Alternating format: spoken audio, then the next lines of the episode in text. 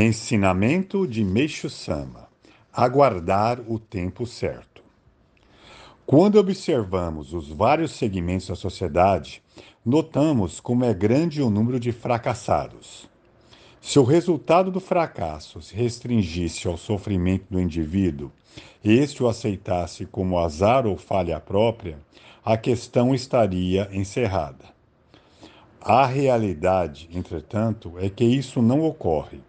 O infortúnio de uma só pessoa abate a família e causa transtornos até mesmo aos parentes e amigos, constituindo-se uma espécie de mal social.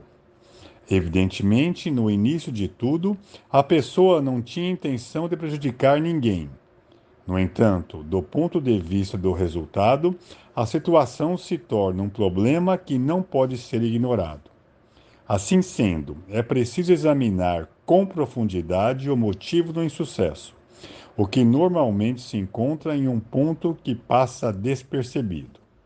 Ou seja, ao conceber um plano, inicialmente a pessoa prepara-o cuidadosamente, para que não falhe. Pelo menos ela imagina assim. Mas, quando se entrega à execução da obra, infelizmente as coisas não ocorrem como esperava. Inesperadamente, começa a surgir dificuldades e obstáculos, a pessoa fica perdida sem saber como agir e acaba perdendo o rumo. Essa é a trajetória habitual dos que não têm sucesso. Vejamos agora onde se encontra a razão do fracasso. Resumindo em uma frase, podemos dizer que o motivo se deve ao menosprezo do fator tempo. O tempo é um fator absoluto em tudo o que se relaciona ao ser humano. Por exemplo, as flores, os frutos, os produtos agrícolas, tudo tem seu momento.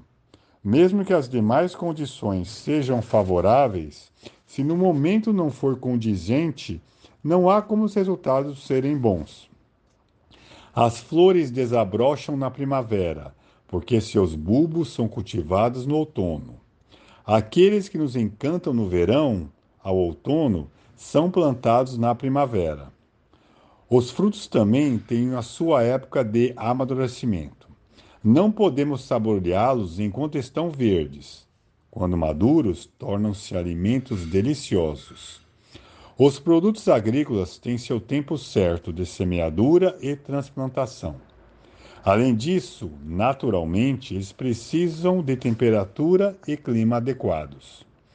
Conforme pudemos ver, a grande natureza ensina ao ser humano a importância do tempo.